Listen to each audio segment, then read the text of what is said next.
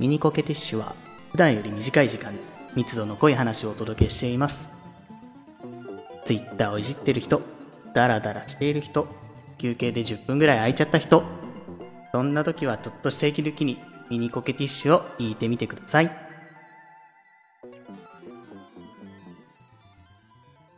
ラジオコケティッシュ。えー前ミニコケティッシュでさキーボードの話っていうのを俺取らせてもらったことがあったような気がするんです、うんちょうど1年くらい前だよね多分。かもね。うん。でまたキーボードの話をちらっとしようと思うんだけど今回はあのベンが前ね、Mac 使ってたら US キーボードだよなみたいな話をしてたのを思い出して。はいはいはいはいはい。ちょっと僕もね実は US キーボードユーザーなんであいいですね。これがねいかに便利かという話をちょっとさせてもらいたいなと思うんで素すよ。晴らしいうん。まあ、まずちょっとピンとこない方のために簡単にお話をしておくと日本語を入力するための日本語キーボード JIS 配列っていうのが、まあ、日本で一番よく出回ってるキーボードそうですよね。なんですが。大体それこそ Mac とかじゃなければ US キーボード配列のパソコンってあんまり見ないですよね日本だと。そうだね、特に家電量販店とかで買おうとするとまあ間違いなく JIS 配列が売ってるんじゃないかな、そうですね。あのキーボ配列ードのそのまま F のキーのところに何の文字があるかわかんないけど日本語んうん。のひらがなの文字が載ってるようなやつが実数配列のキーボードっていうことですよねそうだね。で、僕とベンがよく使っているのが US 配列のキーボード。はいはいはいえっ、と、そう。ベンが言ってくれる通り、ひらがなが振ってあったりするのが、キートップにひらがなが書いてあったりするのが、えーわかりやすい特徴ですけども、その他にですね、日本語キーボードはエンターキーの形が、なあの、厚底ブーツみたいな形になってるんですよね。そうですね確かにみたいな、ちょあとは、えっ、と、左上の方に半角全角切り替えのためのキーがありますけれども、実配列であれば。ああそうだ、ね、あれが US キーボードにはないんですようんうんね。うんうん確かにそうだわという違いが、もうベンに至ってはね、あの US キーボードの長く使いすぎて、そこにそんなキーがあることすら 覚えていないとそう。そうだから本当たまにねあの別の場所で人のパソコンを使ったりだとかねその、まあネットカフェだとかそういうところのパソコンを使ったりとかするとあえー、っとって戸惑ってしまったりとかやっぱりすることはありますね。まあ、そりゃそうだよね。なんで、まあ、あの、US キーボードを選ぶ理由っていうのは人それぞれあると思うんだけど、僕の場合は US キーボードを選ぶ理由は結構明確にあって、あの、JIS キーボードって、海外のパソ、海外メーカーの作ったパソコンの JIS 配列のキーボードはね、ちょっと無茶な形してることが多いんですよ。ああなるほど。なるほどね。うん。えっ、とね、調べてみてもらったら、ああ、そういうことかって思うかもしれないんですけど、海外の、例えば、ヒューレット・パッカードとか、デルとか、ああいう大手のパソコンメーカーが作ってる JIS キーボー、JIS 配列の、えーノートパソコンであってもですね、エンターキー千万って思ったりとか、はいはいはいはいはいはい。矢印どうしてそんな詰め込み方したとか、ああなんかちょっとわかる気がする。うん。わかる気がするでしょ。うん。ああ、おーおーおーおーみたいなね、ちょっとこう、リアクションを取りたくなるような、特にや右、右端の方かな。すっごい困ることがある。うんうん。なんかあの多分。それこそ本当にブラインドタッチで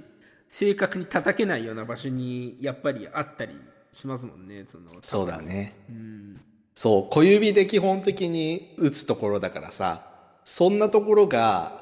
メーカーとか、あの、によって形が違ったり、詰め込み方が違ったりするとね、JIS キーボードだと言っても、あの、混乱するんですよ。うん、JIS キーボード同士なのに。確かにねそこが US 配列の場合は Windows だろうが Mac だろうが基本的な配置は変わらないのでうんすごく使いやすい。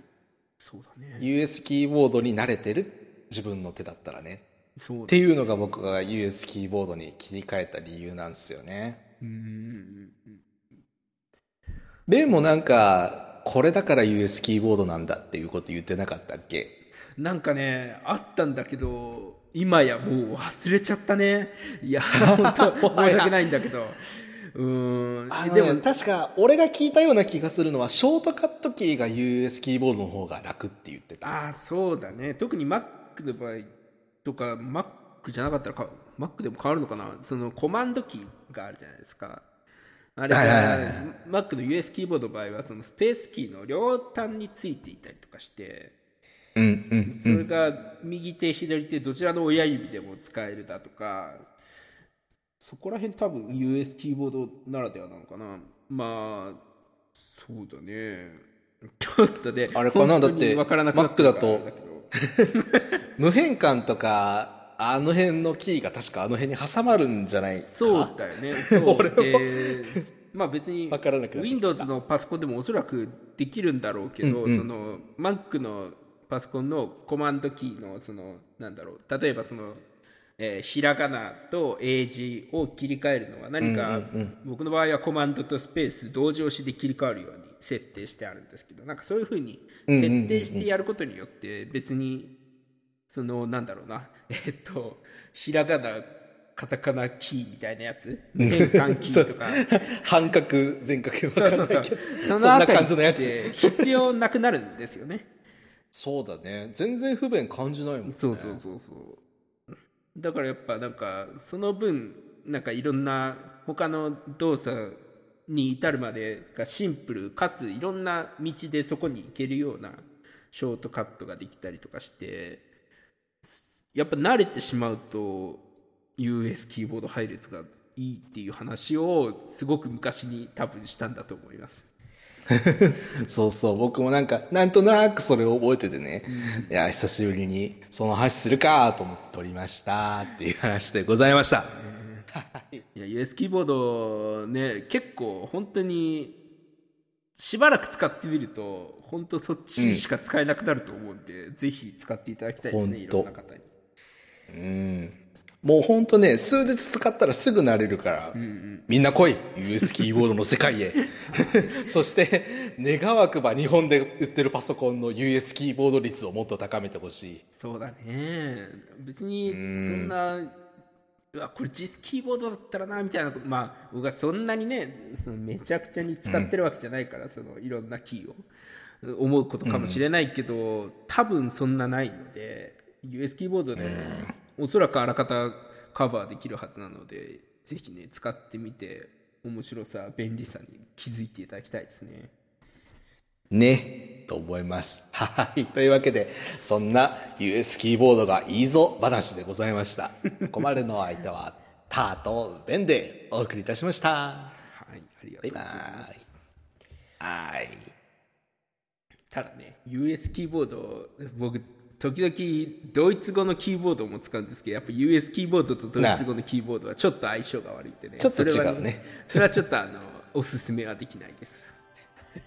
僕もドイツ語の授業を取ってた時は面倒くさかったな。ね。ね。